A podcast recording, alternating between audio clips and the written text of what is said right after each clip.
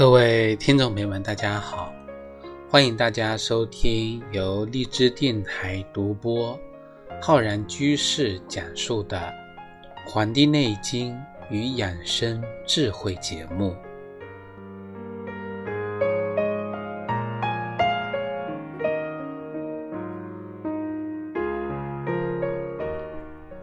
今天的节目呢，要跟各位听众朋友讲一讲我们。中医基础理论的一些知识，我们今天呢跟大家介绍我们五脏学说中啊关于人体五脏的这个疾病。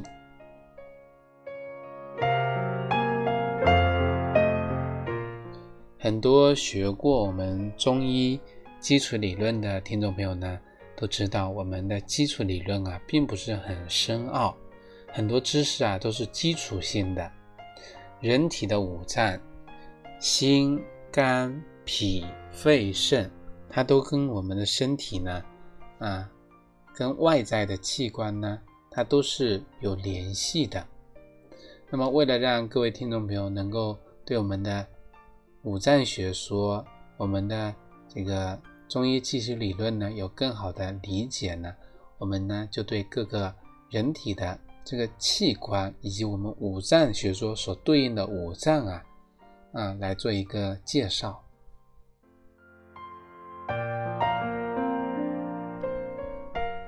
我们首先呢讲我们的这个肝，我们肝啊，在《黄帝内经》中啊称之为将军之官，开窍于眼。肝开窍在眼睛，现代医学呢非常的纳闷。为什么中医治疗眼睛是从肝脏来治疗的呢？这个非常有意思。啊，很多眼睛的疾病，包括眼睛发痒、眼睛红、眼睛肿、眼睛痛、见风流泪、眼睛干涩，我们中医啊常常用养肝血的药，像枸杞呀、菊花这些都入肝。那么吃了之后呢，这个功能啊就能够恢复，疾病呢就能够减轻，得到治疗。说起来呢，人类的肝脏啊实在很可怜，我们从出生开始就无怨无悔的为我们人类呢啊工作，但是呢，人们呢却天天的去伤害它。人们伤害它的方式很多啊，比如说每天晚睡。大家知道，人体呀有十二经脉，从晚上十一点到一点钟，也就是我们中医所讲的子时这个时间点啊，是我们的胆经当令，也就那个时候呢，是我们胆经啊值班。那么一点到三点是丑时，是我们的肝经值班，也就是我们肝经当令的时候。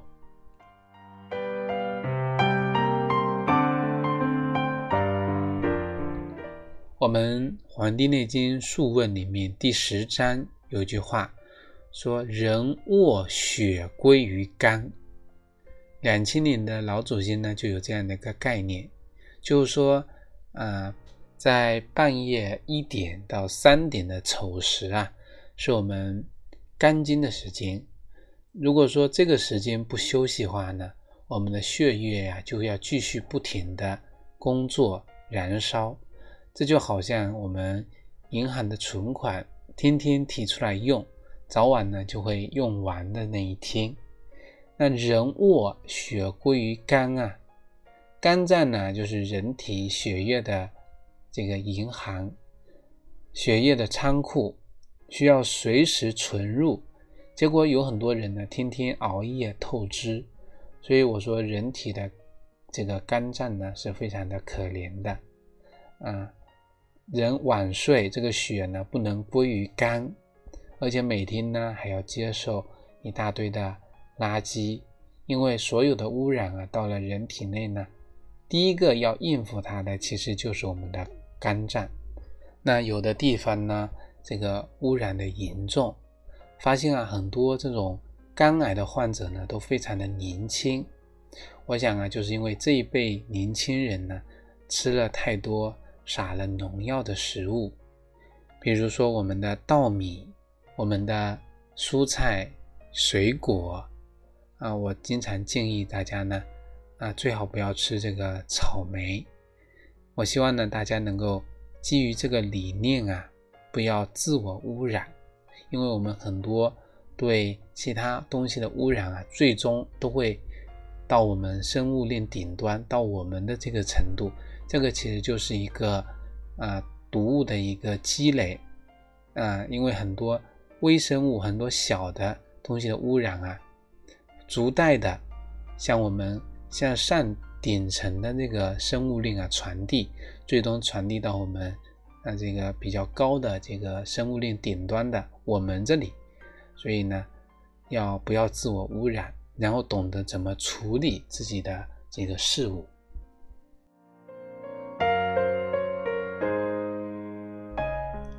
接着呢是我们的这个心，心啊在《黄帝内经》中称之为君主之官，开窍于舌。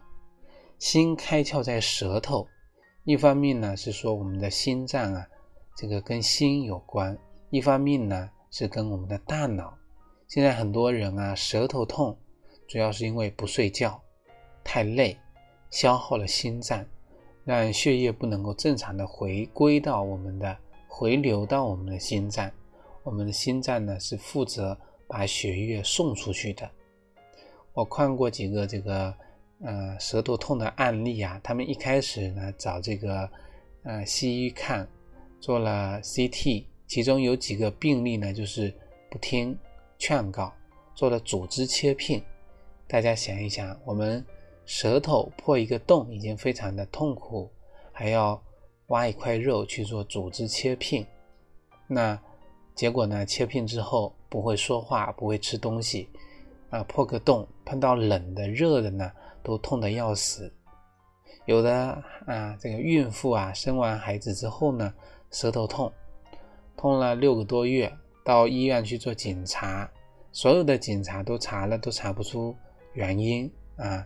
然后呢，去这个中医看，中医告诉他呀，从文献中很少看到啊这种就是病例，于是呢，带他呢去这个台北去看，那么。后来啊，我们知道，他这个其实如果按照我们中医基础理论来说呢，他这个很简单。我们说心开窍于舌，啊，用入心的药，入心的药很多呀，能跟我们脑窍啊通脑窍的药连接起来呢，大概呢都会入心。那么川七跟人参同为五加料。所有的五加料啊，都是有强心的作用的。人参啊、川七啊，找一个处方，找几味能够通脑窍的。那么有一位叫做菖蒲，是天南星科的，那肯定是能够通脑窍的。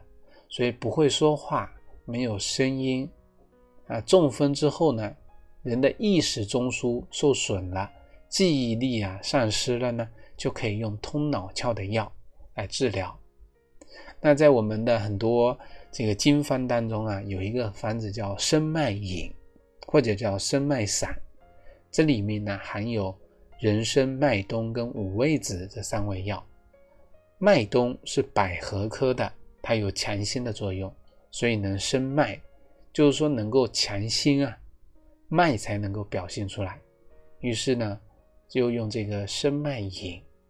再加上菖蒲跟远志，那这个很多啊考试的考生呢，就特别适合吃这个菖蒲跟远志，它这个能够增强人的记忆力啊。我们孔夫子呢有个方子啊，叫孔圣枕中丹，这里面呢就用到了我们的菖蒲跟啊，他没有用到菖蒲，他用的是葛蒲。和这个远志啊，非常的呢灵光，因为呢它能够通窍。远志呢可以把这个脑血管，嗯，这种筛宣的这个部分呢溶解掉。人之所以会痴呆呀，很多就是因为脑血管血液循环不通，比较慢啊，脑细胞啊在里面行走的时候呢，含氧量不高，所以要刺激，让脑细胞呢活起来。现在很多人都睡得比较晚，白天是阳，晚上是阴，这是我们的中医基础理论讲的阴阳学说。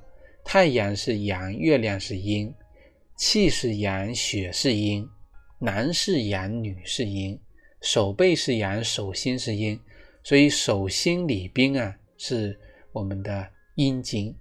人体的六条阴经一定都是在内侧的。大腿内侧走阴经，外缘呢走阳经。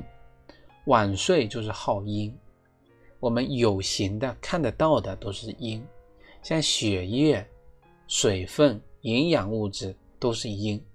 那因为耗上了，我们的这些啊血液不足、水分不足、营养不足，舌头呢就破了。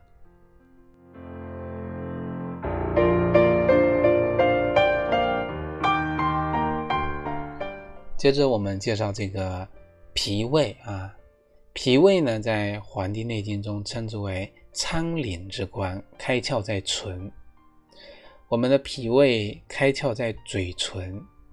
有的女性啊去看诊的时候呢，最好不要抹太浓的妆，这样呢，呃才能看到你的本色，就是本来的面目。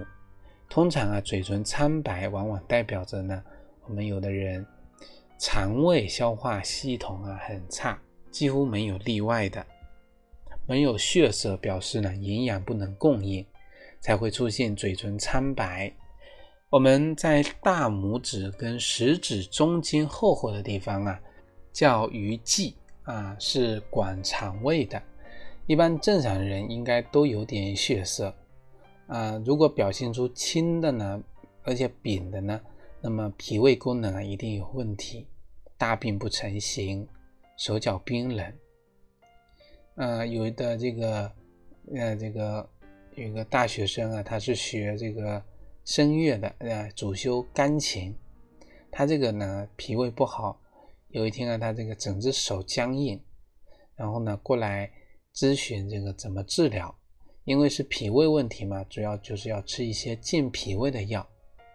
那也有一个案例呢，就是说一个金融从业人员，他的嘴唇啊，随时都可以剥下一层保鲜膜一样，这样的剥皮。那么体重呢，就这个体重呢掉的很快，一下就掉了二十多公斤。那我告诉他，你这个肯定是脾胃问题了。我们呃，但是进行所有的胃镜啊、大肠镜啊这些医疗检测之后呢，都正常。他很诧异啊。其实这是，啊，我们说脾胃开开窍于嘴唇。中医啊有讲，啊，把这个疾病分虚症、实症、寒症、热症。嘴唇红裂，眼睛一直呢长眼屎，嘴巴干，经常啊这个出现口腔炎，尿少色红，几天呢才解一次病，干干硬硬的，这是热症。结果呢，他还吃羊肉火锅啊，姜母鸭。那么火锅一听声音啊，完全没有了。那么吃了这个八个多星期呢才好。所以说体质是热，我们应该避免啊，这个吃一些燥热的食物。另外呢，像有的人啊，他这个啊，我们说现在快到了这个荔枝就龙眼。的这个时节了，那么很多人啊一吃吃很多，那么导致啊这个出现淋巴腺肿起来。那这个有的人呢也是表现出，呃眼睛有眼屎，然后呢便秘、口干舌燥、体质燥热。那像这种情况啊，吃这么多龙眼，我们说肯定是不行的。所以大家呢一定要了解自己的体质。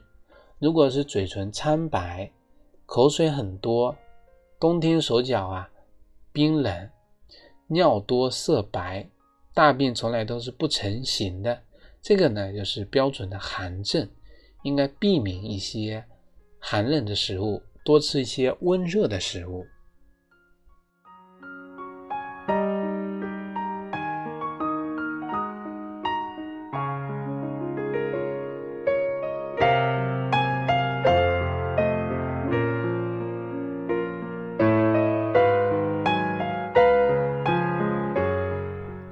接着是我们的这个肺呀我们《黄帝内经》讲肺呢是相父之官，开窍在鼻。肺开窍在鼻，在我们的《五脏生存论篇》呢讲到说，心肺有病，鼻为之不利。有些地方呢，这个表现出湿冷，而且空气污染比较严重的，那么这个鼻病呢就不会很好。就是说，这个天气啊，经常下雨啊，一直潮湿，那么这个人的鼻腔里面呢，经常处着充血的状态。再加上这个饮食文化的影响啊，我们《黄帝内经》讲，形寒饮冷则伤肺。形寒就是说身体受了寒啊，所以要多注意气象报告，宁可呢多带一些衣服。但是现在很多孩子呢就很麻烦，下雨不打伞，也就淋雨，淋了雨呢就造成形寒了。形寒饮冷，饮冷当然是。这个自找的，啊，就是说，嗯，本来身体体质寒，然后还吃很多生冷的食物跟这个饮料。我们人体的气管啊，有一定的口径，碰到冷啊，它会收缩，道路呢就变窄，气体出入交换当然会受到影响。所以啊，气喘病人啊，只要一吃冰冷的就发作，一到秋天冬天啊就发作。所以，我们《黄帝内经》讲，心肺有病，鼻为之不利。治疗鼻子的毛病啊，肯定要从强心、补肺气这个角度入手。那么，我们刚才提到了这个心包经，我们经常去按摩它，而且呢，在我们的手阳明大肠经上有一个穴位叫合谷穴，我们对它进行同方向的。揉搓，这样可以呢刺激它产热，能够适应呢外界的冷空气。很多鼻子敏感的人啊，如果每天都能这样做呢，早上起来打喷嚏的次数就会减少，甚至过了两个月以后啊就不打喷嚏了。嗯，我们很多这个这个嗯有鼻炎的人啊，可以啊进行这样操作。但是很多人呢。吃这种抗组织胺，吃了之后呢，人会变得懒散、爱睡觉。那这个子呢，反而对自己的身体呢造成很大的伤害。既然呢肺开窍在鼻腔，那么我们如何补肺气呢？那这里呢，就我们说在家里的时候啊，有风吹进来，我们怎么去阻挡啊？当然是装一个屏风。人怕风。啊，就给屏风，所以我们啊，在中医处方中啊，有一个经方叫玉屏风散，啊，有三味药，第一味叫黄芪，补肺气，对肠胃系统呢也能够发挥出来，是这个豆科植物，跟甘草呢是同科的。第二个呢就白术，啊，是我们的这个菊科植物。对人体消化系统啊有补脾胃的作用。第三个呢，就防风，一听这个名字就知道就有预防风邪的作用。在人体啊有一个穴位叫风池穴，不管是穴位或者啊药物呢，名称里面带有风呢，都对于抗过敏啊都有效果。啊，这个防风啊含有这种精油类，对全身的过敏，包括。皮肤过敏或者感冒引起来的头痛症状呢，都能够发挥它的作用。那黄芪、白术防风组成玉屏风散，玉屏风散啊，可以搭配一些脾胃药啊，一起来呢治疗这个预防感冒。我们平时啊，如果鼻涕是那种浓黄，痰是黄稠的，我们可以将这个梨呢，梨的这个蒂呀切开，将里面的心挖出来，然后呢，装填一些这个川贝母，然后盖回这个蒂头，放进我们的定锅里面去蒸，然后呢，梨肉连着这个川贝母呢一起吃，我们说这个梨呢，它本身具有润肺的作用，川贝母呢可以把痰啊溶解掉。梨本身是凉性的，啊，吃川贝母炖梨可以把痰啊化掉，浓稠的鼻涕呢也能够改善，这样就非常好了。如果说，呃，没有伤啊，没有疗效呢，它也不会有这个伤害，而且呢，能把肺液中啊粘稠的东西溶掉，还可以搭配我们的川七粉，还有强心的作用。配合灵藕，能够清除血管中啊堵塞的这种沉淀的东西。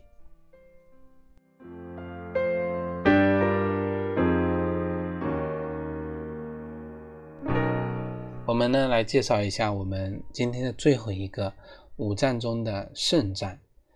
那肾呢，开窍于耳，作强之官。这个做强就是免疫功能的问题。现在很多疾病啊，实在找不到病因呢，就归咎于免疫系统。不管是气喘病、皮肤病啊，这都归咎于它。那有什么方法？有什么药可以医呢？通常选用的就是补气补血的药，都能够增强免疫作用。像治疗这个红斑狼疮啊。啊，我们可以用灵藕，还有星鹤草。星鹤草有两种说法，一个是蔷薇科的植物，一种说是爵床科的植物。由于所有的蔷薇科的植物都有收敛的作用，人体的脾胃呢是属土的，肝属木，心与小肠属火，呼吸系统属金，所以肺不能被污染，金不存，价值就会受到影响。而我们的肾脏、膀胱系统是属水的，人体所有的水分都在肾脏啊这个管辖范围内。啊，如果口水或者鼻涕啊、尿液太多的话呢，我们中医在处理的时候呢，就会朝啊这个肾这个方向考虑。所以肾是做强之官，增强免疫功能，也因此呢，补肾它就能改善这个。现代医学完全没办法治疗的情况，我呢经常跟各位听众朋友说呀，传统医学的理论呢，它并不是很深奥的，每个人都可以通过清醒的资料来学习，建立这个中医的一个价值观念，懂一点处方，了解一些天然的药材，可以处理一些简单的日常生活中的问题。啊，如果碰到真正的重大的病症呢，传统的医学也能够帮上忙。你会发现啊，除了开刀、手术、化学治疗外呢，你还可以选择用我们传统的中医进行治疗。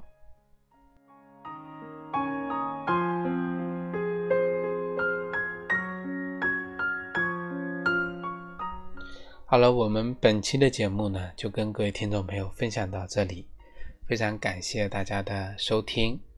如果大家呢想了解我们的文字版的话呢，可以在我们《黄帝内经与养生智慧》的微信公众号下方选择我们的这期节目的文字内容。如果大家想学习更多中医知识，可以关注我们《黄帝内经与养生智慧》的微信公众号、养生交流群以及我们的新浪微博。如果你想学习更多，中医基础理论知识啊，可以在网易云课堂搜索“中医基础理论”和“中医诊断学”的课程。另外呢，我在清聊平台也开播了《黄帝内经日思夜读》公开课，旨在系统理论的讲解《黄帝内经》。如果大家想学习呢，也可以在我们《黄帝内经与养生智慧》的微信公众号下方菜单栏。选择《黄帝内经日思夜读》参与学习。好了，咱们下节再会。